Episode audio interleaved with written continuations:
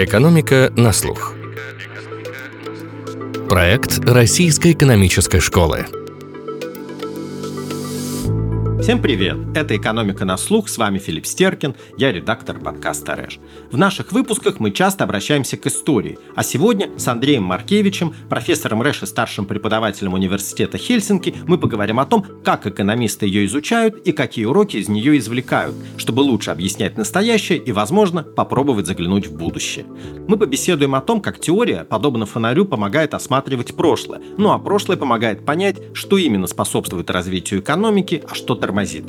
Например, Андрей объяснит, почему порой для этого нужно создать альтернативную вселенную и познакомить историю с сослагательным наклонением. Мы, разумеется, будем часто обращаться к российской истории, особенно во второй части подкаста. Например, поговорим о том, как развивалась экономика Российской империи в последние десятилетия своего существования, о такой родовой травме, как крепостное право. И перед тем, как мы начнем, небольшой анонс. С 5 по 13 декабря РЭШ проводит ставшие уже традиционными просветительские дни памяти сооснователя школы школы Гура Офера. На этот раз их участники поговорят, например, об искусственном интеллекте, о рынке труда, о современных вызовах для экономики и фундаментальных факторах ее развития. О последней теме мы говорим и в подкасте с Андреем.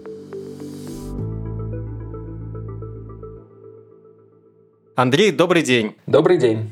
Я бы хотел начать с высказывания Марка Блока, историка первой половины 20 века, который писал, поколения конца 19 и начала 20 века жили как бы завороженные очень негибкой схемой естественных наук. Они полагали, что настоящая наука должна путем неопровержимых доказательств приводить к непреложным истинам, сформулированным в виде универсальных законов. Ну и, кстати, не случайно в экономике так много понятий из физики, поляризация, равновесие, например. И вот вот от истории часто ждут, что из нее можно будет вывести какие-то универсальные законы социального мироздания, что все развивается по спирали, по каким-то шаблонам, повторяющимся сценариям. Насколько оправданы эти ожидания, насколько глубоки эти заблуждения, с какой долей достоверности можно говорить о наличии каких-то шаблонов в истории? Вот есть ли эти общие законы развития, ну, как учили нас в школах, э, рабовладение, феодализм, капитализм, капитализм и так далее, измы. Ну, вы сейчас описали такой позитивистский подход к истории, который действительно был популярен в XIX веке и доминировал в общественной мысли в это время. Согласно нему, исторические процессы отождествлялись с природными, и предполагалось, что все общественное развитие подчиняется некоторым универсальным законам, и все, что должна сделать историческая наука, общественные науки, это выяснить эти законы. Ну, мы до сих пор их пока что не нашли. Все большие теории, которые люди пытались строить, ну, так или иначе оказывались несостоятельными, или жизнь оказывалась шире или богаче, чем эти теории. С другой стороны, понятно, что сравнительная история и изучение разных обществ в их сопоставлениях — это важнейший инструмент для изучения прошлого. Но пока что наши обобщения в каком-то смысле гораздо скромнее. Ну, мы можем утверждать, что накопление человеческого капитала — это важнейшая составная часть экономического роста. И э, приток человеческого капитала способствует экономическому развитию. Есть прекрасная работа Эрика Хорнунга о иммиграции гугенотов из э, Франции в Пруссию в конце 17 века. И она показывает, что в долгосрочной перспективе эта иммиграция людей, которые обладали относительно высоким человеческим капиталом, были относительно квалифицированными ремесленниками, способствовала относительному промышленному развитию тех городов, в которые они приехали. Но вот такого рода сопоставления и выводы мы делать можем. Также ясно, например, что, я не знаю, если печатать деньги, то будет инфляция. С экономической историей есть еще та трудность, что... Ну или вообще с историей, не обязательно с экономической историей. Есть еще та трудность, что многие события единичны. А раз они единичные, то сопоставление невозможное, и какой-то статистический анализ затруднен. Ну, классический пример такого рода единичных событий – это британская промышленная революция. Она случилась один раз в одном месте, все остальные немножко по-другому развивались. Есть прекрасное эссе недавно умершего экономического историка Ника Крафта из э, Великобритании, которое, оно старое, ему уже 50 лет. Оно как раз задается тем вопросом, а почему британская промышленная революция или почему промышленная революция э, случилась в Англии, почему она британская. И сравнивая начальные условия э, Франции и Великобритании, он показывает как раз, что очень многие фундаментальные факторы в этих двух странах были похожими. И часть этого эссе как раз призывает меньше детерминизма в исследованиях. Потому что то, что привычка объяснять экспост, все, что случилось, должно было случиться, она ну, может оказаться неверной. Ну, я здесь не могу не задать вопрос, а тогда какие же факторы привели к тому, что промышленная революция произошла именно в Англии, а не во Франции? Здесь дебатов очень много, и тестируются самые, самые разные теории. Я бы сказал, что доминирующая – это относительная стоимость факторов производства накануне промышленной революции. Объяснение Роберта Аллена, то есть он говорит, указывает на то, что труд был дорогим в Великобритании, а капитал относительно дешевым. Кроме того, был уголь относительно дешевый, поскольку есть угольные месторождения в стране, и все это дело способствовало тому, что есть все стимулы заменить дорогой труд дешевым капиталом. И все открытия, которые произошли, связаны с сберегающим труд технологиями. А в других странах это не произошло, потому что это просто было невыгодно из-за относительной стоимости факторов производства. Это одно из доминирующих объяснений. Другое связано с именем Джейли Макира, другого известного экономического историка, профессора экономики в Северо-Западном университете США. Он как раз связывает это с веком просвещения и веком просвещения именно в промышленности, когда новые идеи и постоянная культура открытий встретилась с предложением механического квалифицированного труда Великобритании, которого там было относительно много, и это привело к распространению промышленности в XIX веке. Это всего лишь два из множества объяснений британской промышленной революции, которые объяснить очень сложно. Это уникальное событие, которое, однако, одно из центральных в мировой экономической истории, потому что оно поменяло всю динамику развития экономики мира из относительной стабиль... ну, стабильности в смысле уровня развития на эпоху бурного роста последних двух столетий. А, да, еще Галор забыл другое объяснение, связанное с демографией э, в этих дебатах, очень важно. И здесь экономическая история служит э, как своего рода поле для тестирования этих гипотез, этих теорий, но это совершенно не единственная задача и роль экономической истории. Ну и вот я хочу сказать нашим слушателям, что то те, кто интересуется этой темой, у нас был на эту тему двухсерийный выпуск с научным руководителем РЭШ Рубеном Яниколоповым. Возвращаясь к позитивистской истории, к такому взгляду на нее, Нобелевский лауреат по экономике Милтон Фридман определял цель позитивной экономики как разработку теорий, которые дают обоснованные и значимые такие точные прогнозы. Вот насколько уроки прошлого могут предсказать будущее в краткосрочной или долгосрочной перспективе. То есть э, обладает ли вообще экономическая история предсказательной силой и в какой мере? И если пытаться использовать историю как хрустальный шар, чтобы заглянуть в будущее,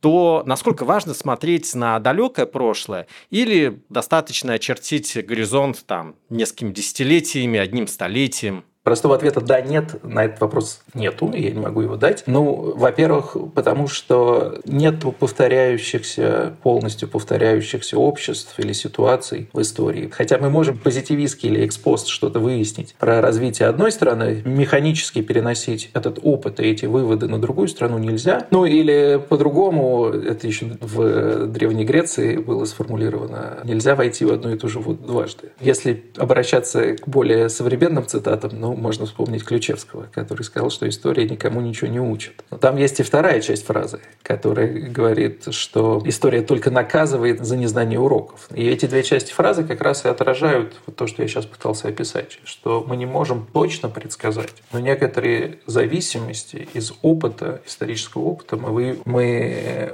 выучить можем, и это то, что пытаются сделать экономические историки в своих исследованиях. По поводу горизонтов, здесь я могу обратиться к так называемым эмпирическим законам географии или законам географии Тоблера. Они немножечко, ну, они не точные, но сформулированы хорошо и в нашем контексте применимы. Первый закон гласит, все связано со всем, но близкое связано больше, чем отдаленное. Это закон Тоблера применении географии, но в применении к истории он тоже работает. То есть прошлое и опыт развития в прошлом влияет на современную экономику и на современное развитие, определяет институты, предпочтения людей и так далее. Распределение накопленного капитала. Промышленная география не берется из ниоткуда, она унаследована от предшествующего развития. И примеры можно продолжать. Отдаленное прошлое, как правило, меньше влияет на современное развитие. Близкое прошлое влияет больше, и в этом смысле аналогия с географией уместна. Но отдаленное прошлое тоже может влиять. Я люблю пример про римские дороги, э, знаменитые, э, которые построили римляне, в первую очередь в военных целях. Но э, вот если их взять и положить на карту, то есть работа, которая показывает, что география распределения римских дорог положительно скоррелирована с уровнем освещенности ночью сегодня. Уровень освещенности ночью – это одна из популярных мер, которые используют экономисты для того, чтобы померить уровень развития той или иной территории, потому что ну, все остальные меры развития, начиная от ВВП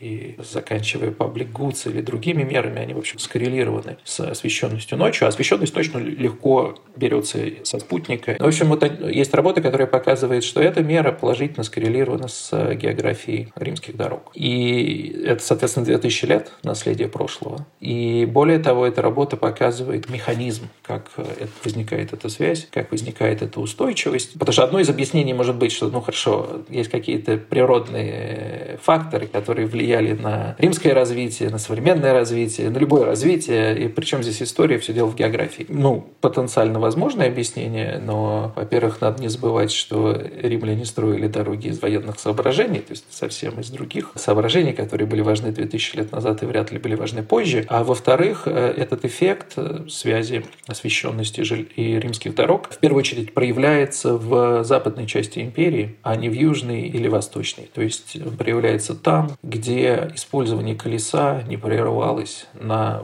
протяжении всей истории. Там же, где караваны заменили повозки, хотя бы на какой-то период времени, не нужно было инвестировать в сохранение дорог, то есть вот у вас есть эквилибриум, структура дорог, данные римлянами, а мне нужно его поддерживать Потому что очень тяжело поменять его полностью. Потому что просто караваны могут ходить, условно говоря, где угодно по Африке. А там, где нужно было все время поддерживать эти дороги, они сохранялись. И в этом смысле эндаумент римский сохранил э, географию экономического развития, развития сегодня. И такие вещи, ну, они интересны и важны для экономической политики в том числе. Давайте поговорим о роли истории в экономической науке. Историк и экономист XIX э, века Арнольд Тойнби, дядя великого культуролога Арнольда Тойнби, писал, что экономика слишком отделена от истории, и он считал, что это отношение заложил Давид Рикардо, который, по его мнению, обладал совершенно неисторическим складом ума. В 1993 году Роберту Фогелю и Дугласу Норту дали премию имени Нобеля за возрождение исследований в области экономической истории. Сейчас этот интерес действительно возрождается, и не первое десятилетие возрождается, и последний Нобель тоже был вручен экономическому историку Клауди Голдин за изучение положения женщин на рынке труда. С чем связано возрождение интереса экономистов к истории? Ну, я думаю, что экономисты всегда интересовались историей так или иначе. Но этот интерес растет в последние годы, особенно если мы посмотрим на публикации в ведущих экономических журналах, там доля статей по экономической истории растет. Она небольшая, она и была небольшой, но относительно выросла в последние годы. Есть такое эссе Рена Абрамовицки,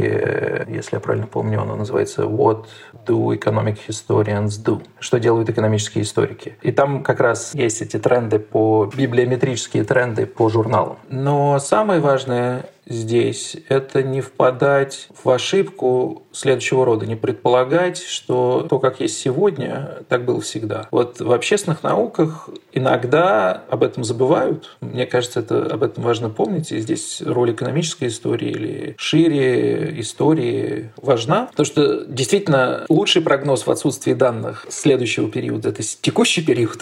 Но иногда все резко меняется, и об этом очень важно помнить. И в частности, вот последняя премия Нобелевской премии Клаудия Голдин, это хорошо показывает, что вот эта вот убежденность или вот такое вот предположение, что было вчера, то и будет завтра, оно неверно. Потому что то, что мы видим за последние 50 лет или, наверное, 100, наверное, лет, э, это увеличивающаяся занятость женщин. Одна из возможных интерпретаций такая, ну, это современный тренд, это значит, он отражает модернизацию, и чем более современное общество, чем выше занятость, ну, тем более равное положение женщины занимают на рынке труда. И по этому аргументу можно предположить, что эта динамика всегда была такая линейная, положительная. Одно из достижений Голден заключается в том, что она реконструировала динамику за 19 век и конец 18 и показала, что более общая динамика имеет U-форму, U-shape форму такая сначала сокращается, а потом растет, и то, что мы видим. То, к чему мы привыкли, это относительно недавний феномен. Но, казалось бы, можно сказать, какая разница, в конце концов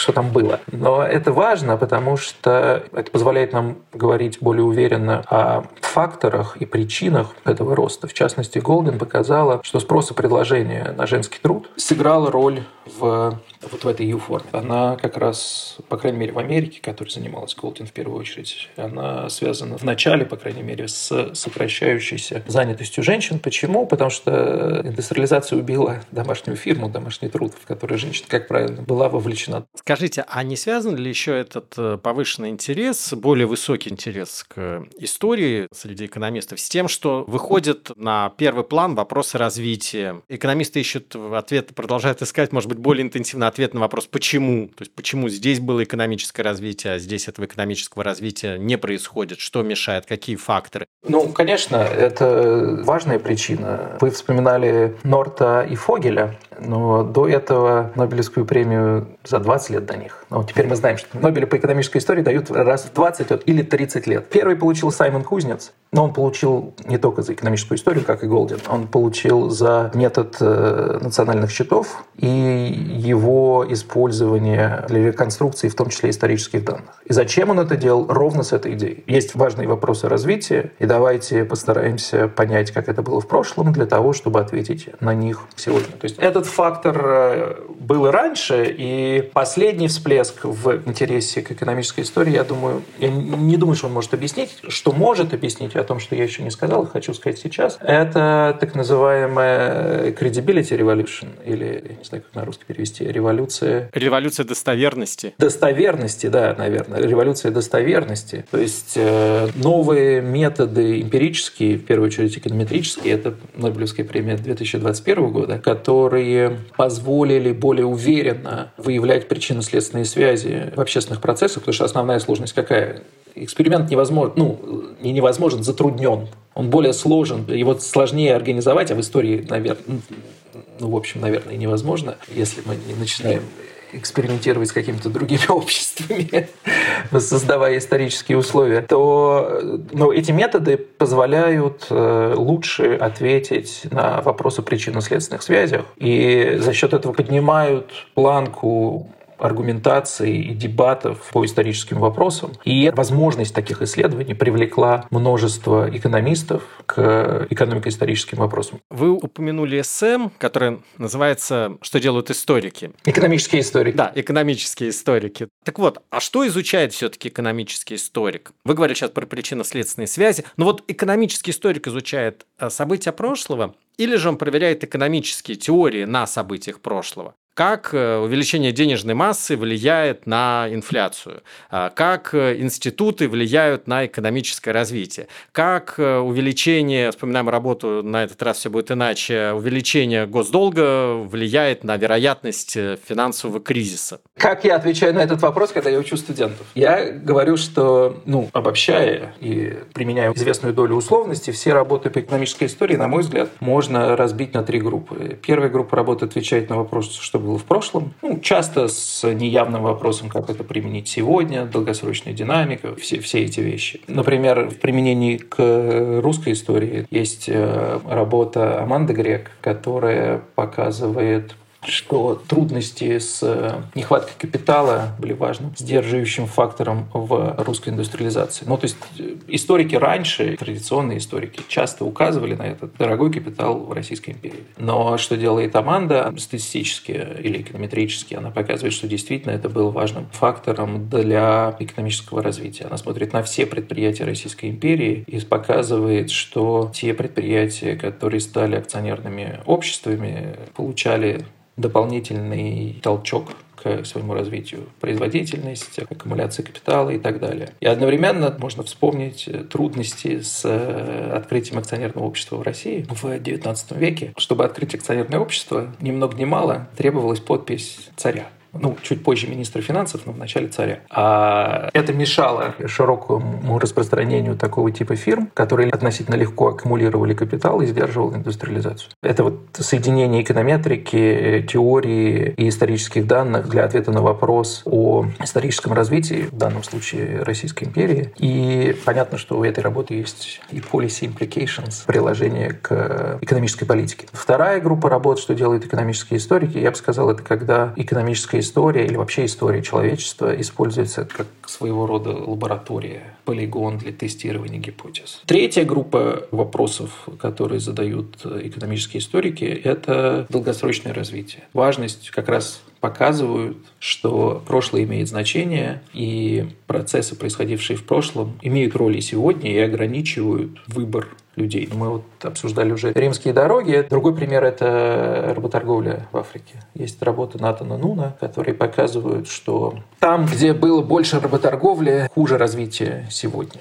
И обсуждаются несколько механизмов, почему эта проблема из прошлого до сих пор влияет на современное общество. Вот эти негативные эффекты прошлого, наследие прошлого, есть э, масса, много работ такого рода про институт МИТы в Перу, про феномен э, открытых портов в Китае в XIX веке. Это как раз положительный пример исторического шока XIX века и так далее. То есть вот это третья группа вопросов, которые обсуждают экономические историки. Повторюсь, используя использование экономики для изучения прошлого, использование прошлого для тестирования экономических теорий и долгосрочные эффекты. Вот три вопроса. А если вернуться к второму уровню, к тестированию, как добиться достоверности в этом тестировании? И нет ли тут э, соблазна подогнать историю под теорию? Ну, потому что понятно, что в истории можно найти абсолютно все, наверное. Как добиться этой достоверности? Ну, это общий вопрос не только, не только к экономической истории,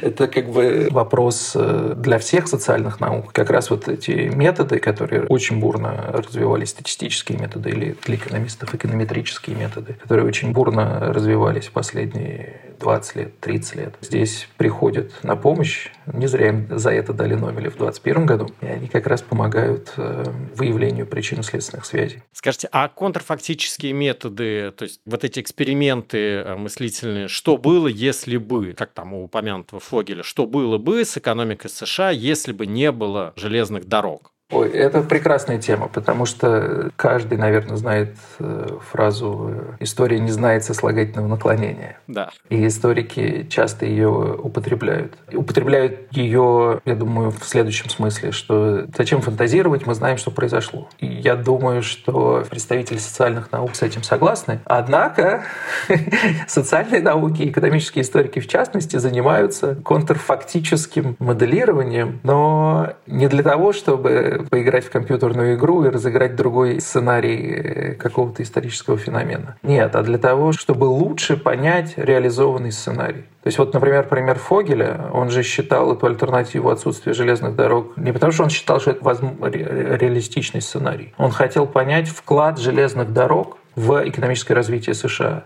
Для этого ему нужно было вселенная, в которой нет железных дорог. Такой вселенной нет. И Фогель это прекрасно знал и понимал. И все это понимают. Но он как бы хотел но для того, чтобы посчитать вклад железных дорог, его надо как-то выделить, и поэтому ему нужна была эта альтернатива. И другой момент. Во всех этих контрфактических сценариях, как правило, люди пытаются поменять одну вещь. Посмотреть на краткосрочную перспективу, потому что понятно, что в долгосрочной динамике слишком много вещей влияют, и учесть их всех очень трудно. Поэтому можно обсуждать, что бы было бы, если бы Китай и китайские императоры не запретили, а продолжили свои торговые экспедиции в Африку, что было бы, но в долгосрочной перспективе очень сложно это смоделировать. Контрфактическое моделирование, там есть именно модель, когда вы меняете одну вещь, оставляя все остальные параметры теми же, и смотрите на краткосрочный эффект. Потому что в долгосрочном все может поменяться гораздо сильнее. Какая бы прекрасная ваша модель ни была. Да, и вот мне кажется, изучение истории с помощью вот этих методов, экономических методов,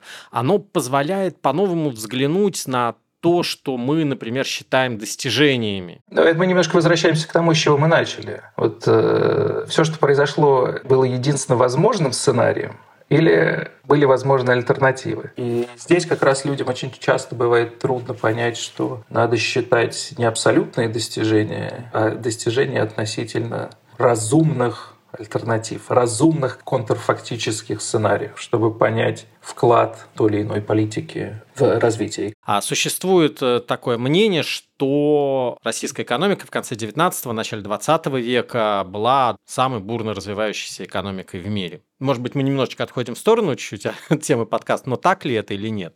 Ой, ну, это Смотря на что вы смотрите. Была ли это экономика с наиболее высокими темпами экономического роста, измеримого как темпы роста ВВП на душу населения? Ответ нет. Это темпы роста были высокие, но не самые высокие в мире. В США, если я правильно помню, были выше. Но динамика, как бы индустриализация происходила, происходило как бы превращение страны из аграрной в индустриальную и так далее. То есть тут есть явные положительные... Если мы считаем, что индустриализация – это хорошо, то, то явные положительные динамика. Но одновременно был масса проблем. Индустриализация происходила относительно медленно. То есть аграрная страна по-прежнему оставалась аграрной э, на момент э, революции 17 года или преимущественно аграрной. У нас нет точных расчетов, но по косвенным данным мы видим и считаем, что неравенство росло. Оно было не очень высоким. То есть, есть у, нас, у нас есть одна оценка для 1904-1905 года, оценка Линдерта, Навзигера. Они посчитали индекс Джини, основная мера неравенства для российской, для европейской части, если быть точным, для европейской части Российской империи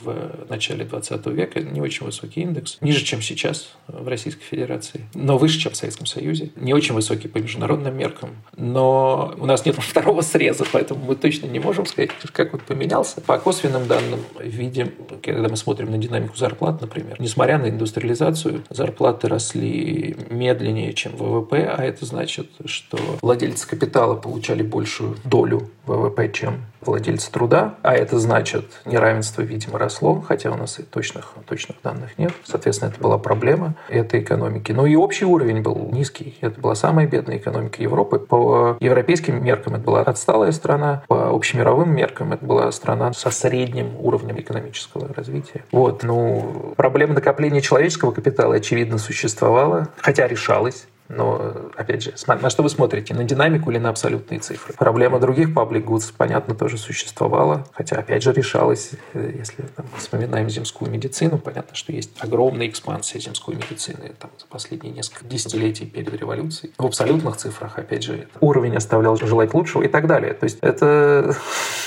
стакан наполовину полон или наполовину пуст. Мы не успели увидеть результат, они могли оказаться позитивными, так и негативными. Так и негативными, абсолютно. Но там была масса позитивных тенденций. Но опять же, по европейским меркам это была бедная страна. Андрей, мы с вами говорили, много говорили про то, как важно определить причинно-следственную связь, а как определить э, непосредственную причину каких-то исторических, э, экономических явлений в истории, отделить ее от фундаментальной причины. Мне вот, э, я упоминал Марк Блока, он очень красиво это описал. Представим себе, что по горной тропинке идет человек. Человек споткнулся, упал в пропасть. Чтобы это случилось, э, потребовалось соединить многие элементы. Сила тяжести, горный рельеф, до этого длительные геологические преобразования, тропинка, которая была проложена определенным образом, чтобы там скот ходил на пастбище. И можно сказать, что вот э, если бы законы небесной механики были иными, то человек не упал бы в пропасть. Но если спросить любого человека, что случилось, он ответит, ну, неосторожный шаг, об камень споткнулся. Вот помогают ли и как помогают методы экономических историков отделить непосредственную причину от фундаментальной? Ну и насколько вообще важно искать какие-то глубинные фундаментальные причины? Я думаю, что здесь нет общего ответа. Все зависит от того вопроса, который вы спрашиваете, или то, что у экономистов называется research question, исследовательский вопрос. И экономические историки здесь находятся в каком-то смысле в привилегированном положении относительно историков, потому что они могут опереться на всю мощь современной экономической теории. Это фонарь, с которым вы идете в прошлое. Понятно, что она вас же ограничивает, накладывает некоторые рамки, но часто помогает искать как бы не в потемках, а высветить высветить конкретную проблему и сосредоточиться на ней. Поскольку мы уже друг другу много цитат э, сообщили, давайте я вам дам еще одну. Это цитата из статьи Норта и Томаса. Норт, как раз тот самый Норт, который Нобель по экономической истории, они подметили, что когда говорят о инновациях, экономике масштаба, аккумуляции капитала и так далее, говорят иногда, что это следствие экономического роста. Так вот, важно понимать, что это не следствие экономического роста, это и есть рост. Или это не причина экономического роста, это и есть рост, это эндогенные вещи. И вот э, теория как раз помогает вам думать о том, что является эндогенным, а что нет. И в применении к теории роста или экономического роста экономического развития, как раз когда говорят о фундаментальных причинах, ну, то есть такие причины, которые экзогенны экономическому развитию, которые не меняются внутри этой динамики. Чаще всего говорят о географии как экзогенном факторе и медленно меняющихся фундаментальных причинах. Это институты, культура, человеческий капитал. Вот, но возвращаясь к вашему вопросу, теория. Теория здесь сильно облегчает жизнь. Она может оказаться, конечно, неверной, тогда это проблема теории, но помогает сформулировать вопрос. Давайте поговорим больше про Россию. Я хочу слушателям порекомендовать э, посмотреть лекцию Андрея про экономическую историю России, а, экономическую историю царской еще России в описании к подкасту и в тезисах к подкасту мы дадим ссылки на это. Мы в недавнем подкасте обсуждали вопрос, э, почему в России веками воспроизводится такая похожая модель отношений государства и общества. И в частности говорили про крепостное право. Подкаст, о котором я говорю, это вот тоже был упомянут уже подкаст с Рубеном Яниколоповым. Как вы считаете, почему в России так долго сохранилось э, крепостное право? Причем в такой, ну, самой вообще жесткой форме, ну, по сути, рабство. Да, но смотрите, несколько соображений. Первое, у нас э, есть множество работ, которые показывают то, что институты, культура меняются медленно. Их трудно изменить. В этом смысле э, это применимо и к русской истории, и к истории с крепостным правом. Дальше возникает вопрос, а почему оно, почему оно возникло? И почему оно так долго сохранялось? Ну, на второй вопрос ответ, наверное, дать проще, потому что оно было выгодно. Выгодно помещикам в первую очередь. Есть э, очень старая работа Евсея Дамара, которая показывает, э, что доходность крепостного права в большинстве губерний империи была выше нуля накануне его отмены. Это не такой простой вопрос на самом деле, потому что доходность крепостного права должна отражать цена на крепостного. Правильно? Если это актив, который дает постоянный доход, положительный доход, то он должен быть, его стоимость должна быть больше нуля. Но проблема в том, что цен на крепостных нету для конца позднего периода крепостного права, потому что с некоторого момента крепостных было запрещено продавать без земли. Соответственно, есть цена поместий, которая отражает цену земли и крепостных. Ну, понятно, что дворовых могли продавать и без, но дворовые — это немножко другая история. Надо как-то реконструировать цену из э, общей цены поместий. Вот это то, что сделал Дамар, это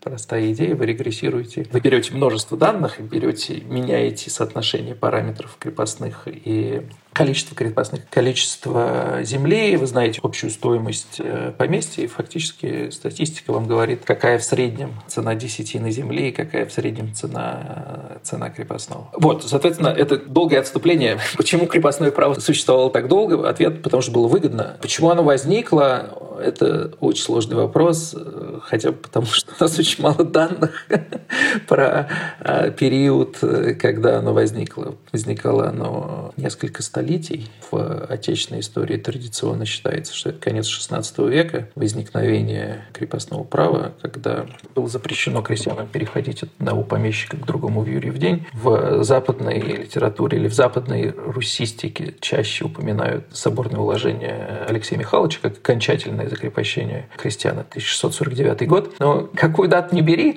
данных не так много. Поэтому в основном в литературе обсуждаются две гипотезы. Одна гипотеза, связанная как раз с тем же с Евсеем Дамаром, он ее сформулировал не только в русском контексте, в э, общеевропейском контексте. И она как раз утверждает, что соотношение земли и труда или соотношение количества земли и количества труда влияют на стимулы, которые возникают у элиты, попытаться закрепостить или нет. И он говорит следующее, что смотрите, в России было много земли и мало труда. Соответственно, при переговорах, ну, если у крестьян разрешен свободный выбор земли, он редкий ресурс, он идет к тому землевладельцу, который предлагает лучшие условия. И у него высокая переговорная сила. Это, очевидно, не нравится владельцам земли, и они хотят запретить эти переходы, и они политически этого добиваются в несколько этапов в русской истории 16-17 веков. Вторая гипотеза, она больше связана с военными аспектами русской истории. То есть основа русского русского московского войска – это конница, и надо как-то ей заплатить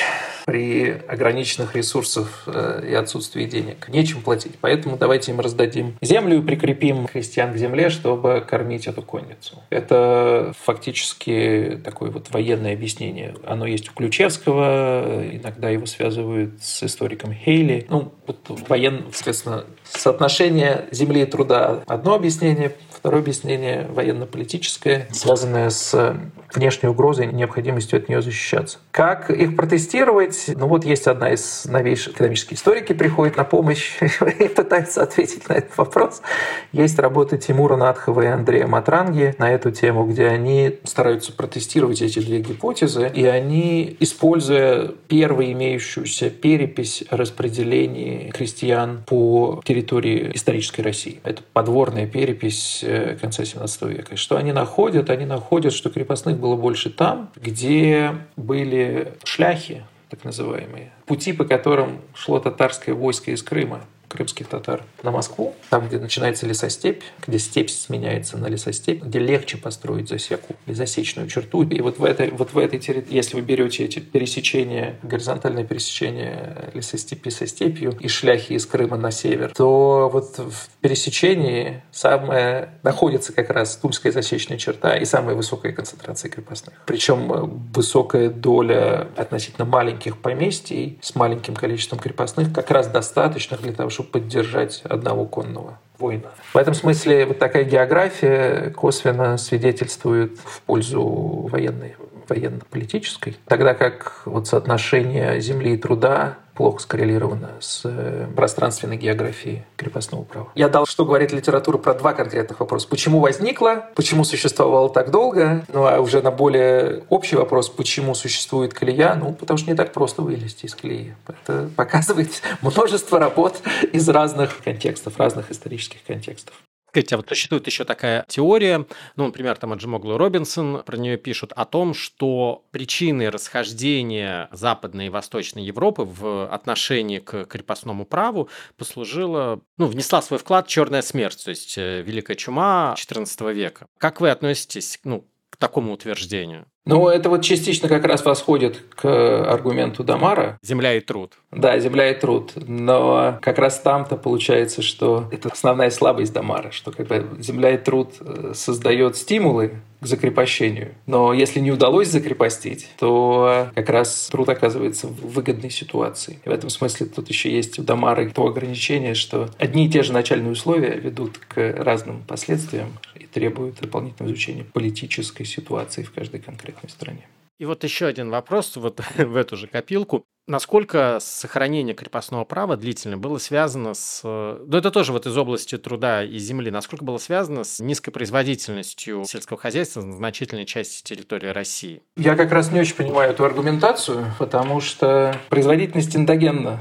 институтом. Это любимое слово экономистов. То есть она не только причина институтов, но и следствие их. И можно думать наоборот, что это крепостное право привело к низкой производительности труда. Я как раз склоняюсь к этой интерпретации, потому что моя собственная работа про последствия отмены крепостного права показывает э, отрицательный вклад крепостного права в производительность труда. Мы смотрим на то, какая была сельскохозяйственная производительность в губерниях с разной долей крепостных до и после отмены крепостного права. И мы показываем, что после отмены крепостного права производительность труда выросла в тех губерниях, где было больше крепостных на момент отмены крепостного права, и догоняла производительность труда в тех губерниях, где было меньше крепостных на момент отмены крепостного права. И в этом смысле здесь эта работа говорит о том, что низкая производительность труда не причина крепостного права, а последствия крепостного права. Знаете, я хотел поговорить еще про нарративы, например, про такой распространенный нарратив, как э, коллективность русского народа. Вот откуда это берется и подтверждается ли это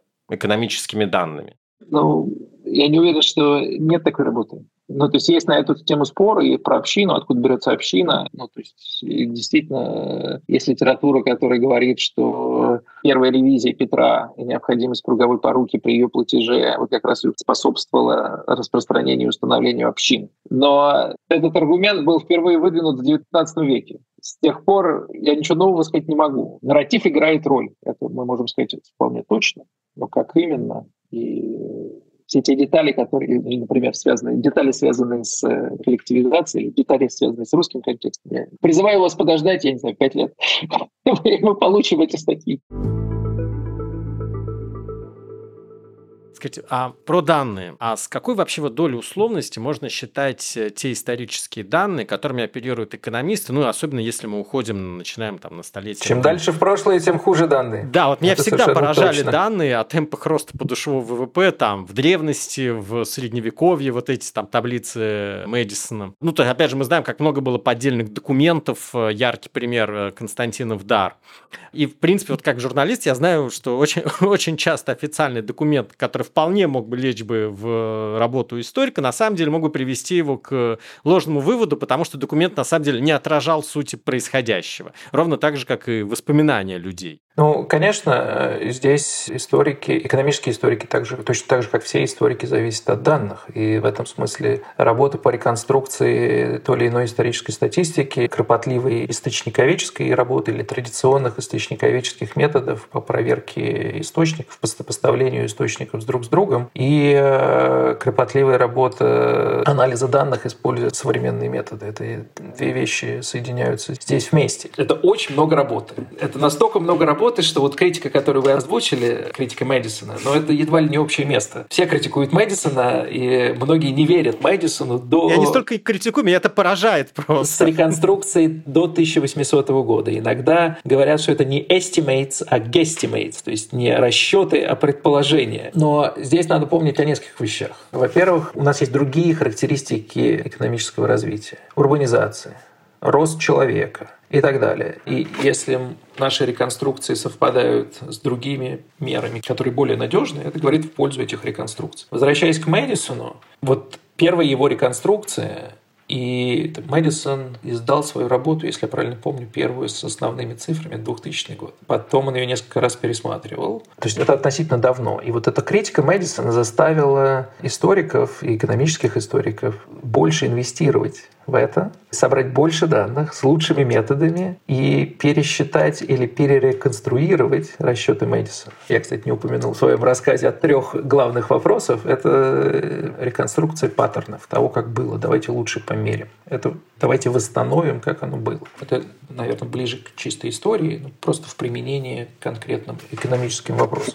И этот процесс продолжается. И, наверное, один из основных э, авторов здесь, своего рода лидер, наверное, этого движения, это Стивен Бродбери из Оксфорда. И э, вот это новое поколение расчетов, где мы за последние 20 лет. Это расчеты лучше, чем были у Мэдисона. По-прежнему к ним может быть как бы родимое пятно, что нет статистики. Это проблема неизлечима, ее нет. Но мы можем собрать как бы больше данных, косвенных данных, сопоставить их с друг с другом, уточнить наши предположения, уточнить наши методики и в результате прийти к лучшим расчетам, которые ближе отражают то, что мы хотим реконструировать. Вот так это происходит. Это труд огромного количества людей и результат многолетних усилий.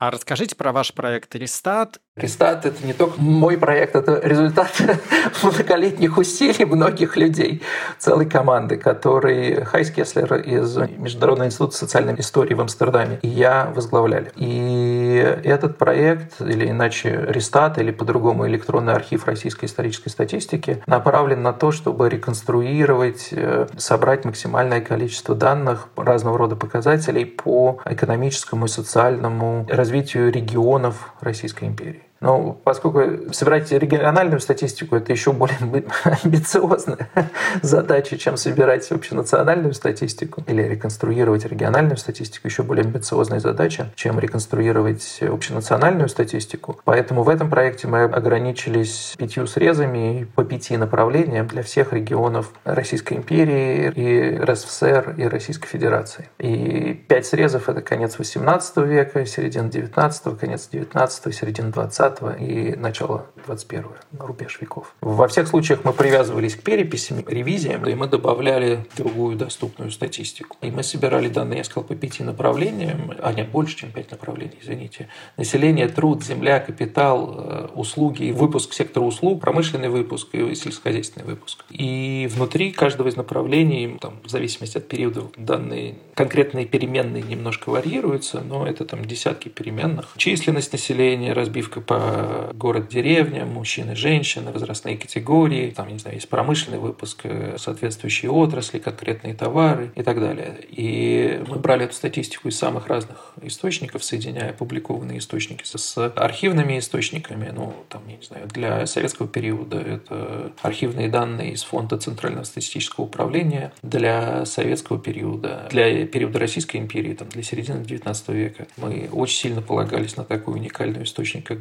губернаторские отчеты. Каждый год губернатор, губернатор, каждый губернатор должен был описать, подать отчет императору. Он состоял из текстовой части и статистического приложения довольно большого. И соединяя все эти данные вместе, мы старались их э, ну, стандартизировать для удобства пользователя там, по поиску, по направлениям, по территориям и по конкретным переменным. И вот эта вся статистика доступна на сайте restat.org. Вот, собственно, что мы делали в рамках э, этого проекта с основной идеей, чтобы облегчить всем вход в область экономико-исторических исследований, чтобы облегчить доступ к данным, чтобы сравнительные исторические исторические исследования и по экономической истории, и по социальной истории, может быть, даже и, может, и по политической истории стали более доступны знаю, студентам, исследователям, экономистам. Скажите, а какие сейчас направления в экономической истории наиболее активно развиваются? Ой, ну, я думаю, теперь, после того, как Клаудио Голдин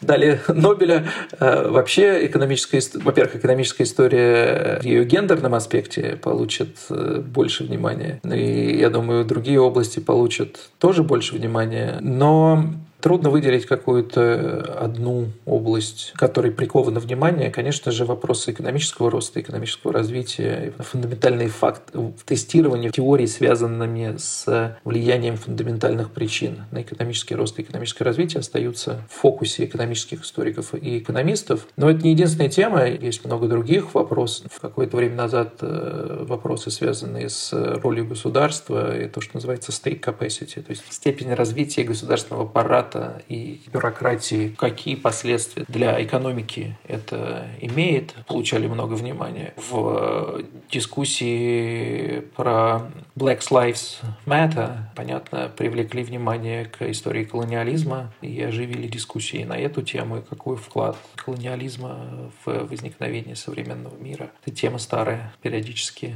возникающая в литературе. То есть здесь, э, как все социальные науки, наверное, экономическая история во многом отвечает на вопросы, которые задает современное общество. И завершающий вопрос у меня. Андрей, вы упоминали много исследований. А какие бы книги по экономической истории вы бы порекомендовали почитать? Ну, возможно, за пределами наиболее известных и тоже упомянутых, там, Аджимоглу, например, или Галора. И какие работы, книги бы вы порекомендовали по российской экономической истории? Ну, давайте я тогда вначале еще раз привлеку внимание аудитории к работам Джейли Макира и Роберта Аллена и к тому спору, который они ведут про британскую промышленную революцию. Эти книги Книжки переведены, кстати говоря, на русский язык. Макир «Просвещенная экономика. Великобритания. Промышленная революция. 1700-1750 год. 17 года издания. Аллен – это глобальная экономическая история, краткое введение. Это работа уже более десятилетней давности. Я всячески рекомендую книжки «Кембриджскую экономическую историю Европы» и «Кембриджскую экономическую историю мира». Раз среди ваших классических работ не оказалось Тома Пикетти, я упомяну его. Но, возможно,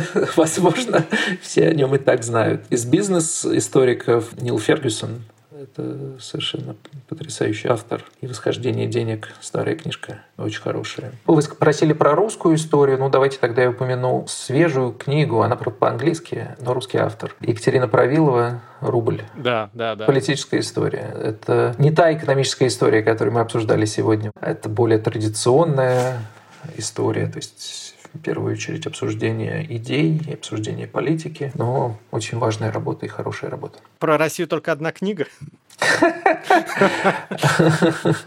Но из старых книг э, есть хорошая книга Пола Грегори, которая обобщает компиляция его нескольких книг. Она переведена на русский как одна книга. Это, ну, в сущности, там главы из разных его работ. Это хорошая работа. Из других последних работ, ну, давайте я тогда упомяну Бориса Миронова и еще Михаила Давыдова. Это литература, посвященная как раз индустриализации царского времени. У Давыдова есть несколько книг, у Миронова тоже есть, ну, у него есть реконструкция роста, а есть э, работа, посвященная экономическому развитию поздней империи. Про советский период э, тут сложнее с чисто экономическими работами. Но есть работа, опять же, Роберта Аллена от From Farm to Factory, от фермы к фабрике. Ну, из отечественных авторов как раз книг по количественной истории не так много. Есть скорее больше в целом по истории, по советской. Ну, я люблю, например, учебник Скалова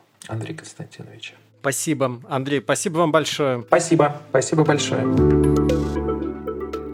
В этом подкасте мы хотели показать, насколько важно не просто пытаться учить уроки истории, но и действительно понять их, кропотливо собирая данные и используя, насколько возможно, точные методы изучения. Потому что очень велик соблазн искать в прошлом объяснения и даже оправдания собственным ошибкам. Поэтому в нашем подкасте мы все чаще, следуя, видимо, экономическим трендам, обращаемся к истории, вопросам развития и поиску ответа на вопрос, почему же одни нации богатые, а другие бедные. Эти вопросы мы будем обсуждать и на просветительских днях Рэш, которые пройдут с 5 по 13 декабря онлайн. Регистрируйтесь на портале Гуру, там же вы можете послушать выпуски экономики на слух и почитать тезисы к ним. А еще самые разные материалы про экономику, финансы и образование. Например, вы можете пройти тест об истории экономических учений. И до встречи на просветительских днях Рэш и, конечно, в экономике на слух.